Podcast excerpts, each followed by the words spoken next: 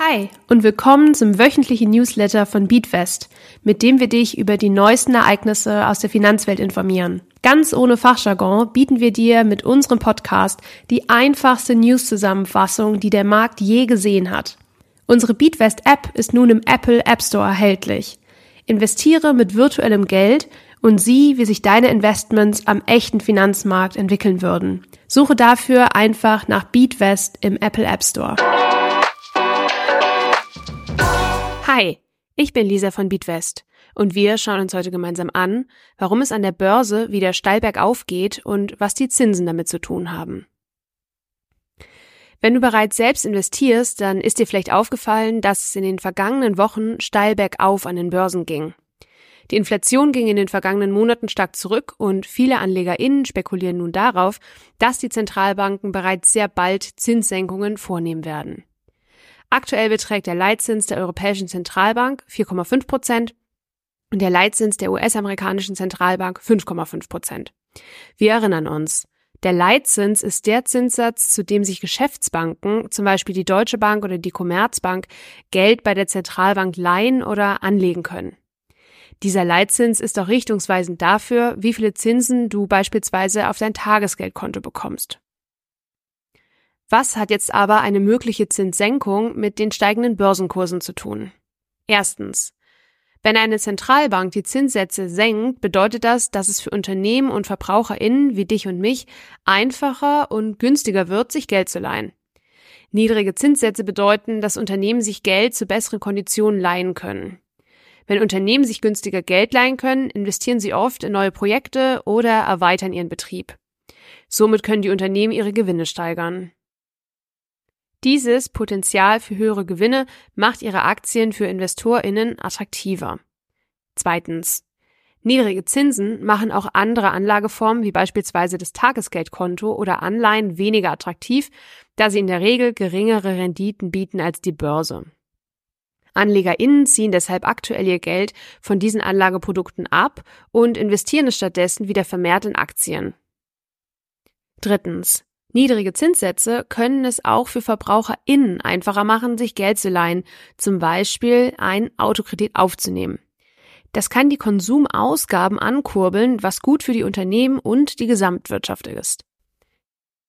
AnlegerInnen spekulieren also darauf, dass Privatpersonen sich in Zukunft wieder mehr kaufen werden. Dies wirkt sich dann wiederum positiv auf die Unternehmensgewinne aus. Einfach ausgedrückt, wenn die Zinssätze gesenkt werden, kann dies zu mehr Investitionen, höheren Gewinnen und einem allgemein positiveren wirtschaftlichen Umwelt führen. Dieser Optimismus spiegelt sich jetzt schon in höheren Aktienkursen wider. Was bedeutet das jetzt aber für dein Tagesgeldkonto? Vielleicht hast du in den vergangenen Monaten auch ein Tagesgeldkonto eröffnet und einen Teil deines Geldes dort geparkt. Denn viele Angebote haben mit Zinsen von bis zu vier Prozent geworben. Für deinen Notgroschen ist es auch wirklich eine super Sache. Auch wenn die Zentralbanken in den kommenden Monaten die Zinsen senken sollten, macht dein Tagesgeldkonto nach wie vor Sinn.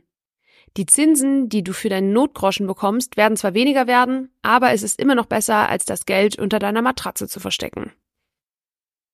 Du solltest dir jedoch darüber im Klaren sein, dass die beispielsweise 4% Zinsen deines Tagesgeldkontos die Rendite am Aktienmarkt nicht schlagen können. Im Durchschnitt macht der MSCI World pro Jahr ein Plus von 8%. Beim MSCI World handelt es sich übrigens um eines der bekanntesten und beliebtesten Investmentprodukte für AnfängerInnen.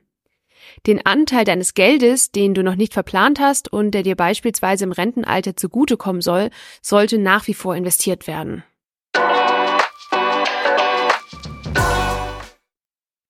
Kommen wir nun zu unserem Themenmonat Female Finance. Diese Woche schauen wir uns gemeinsam an, warum es so wichtig ist, dass du dich selbst mit deinen Finanzen auseinandersetzt. Seine Finanzen selbst im Griff zu haben und zu managen, ist unfassbar wichtig, unabhängig vom Geschlecht. Für Frauen ist es jedoch besonders wichtig, das finanzielle Wohlergehen selbst in die Hand zu nehmen. Hier erfährst du, warum es essentiell ist, dass du deine Finanzen als Frau selbst verwaltest. Erstens. Finanzielle Unabhängigkeit. Wenn du deine Finanzen selbst verwaltest, kannst du dich dadurch finanziell unabhängig machen. Das bedeutet, dass du Entscheidungen über dein Geld treffen kannst, ohne dich auf jemanden verlassen zu müssen, egal ob es sich um einen Partner, eine Partnerin, ein Familienmitglied oder einen Freund oder eine Freundin handelt. Finanzielle Unabhängigkeit gibt dir die Freiheit, deine Ziele und Träume zu verfolgen, egal ob du ein Haus kaufen, ein Unternehmen gründen oder die Welt bereisen willst. Tipp, erstelle ein monatliches Budget, um deine Einnahmen und Ausgaben im Auge zu behalten. Dadurch behältst du die Kontrolle über dein Geld und kannst es gezielt für deine Ziele einsetzen. Zweitens. Gleichberechtigung in Beziehungen. In vielen Beziehungen übernimmt ein Partner oder eine Partnerin die Aufgabe, die Finanzen zu verwalten. Es ist jedoch wichtig, dass beide PartnerInnen ein Mitspracherecht bei finanziellen Entscheidungen haben. Wenn du dich selbst um deine Finanzen kümmerst, stellst du sicher, dass deine Stimme gehört wird und deine Bedürfnisse erfüllt werden. Außerdem fördert es die Gleichberechtigung und eine gesunde Kommunikation innerhalb der Beziehung. Tipp Setze dich regelmäßig mit deinem Partner oder deiner Partnerin zusammen, um finanzielle Entscheidungen gemeinsam zu treffen. Legt gemeinsame Ziele fest und plant, wie ihr die erreichen könnt, um sicherzustellen, dass beide Seiten gehört werden. Interessieren dich weitere Tipps und Tricks zum Thema Female Finance? Dann schau jetzt schnell in der BeatWest App vorbei. Der Inhalt dieses Podcasts dient ausschließlich der allgemeinen Information. Diese Informationen können und sollen eine individuelle Beratung durch hierfür qualifizierte Personen nicht ersetzen. Die hier angegebenen Informationen stellen keine Anlageberatung und keine Kaufempfehlung dar.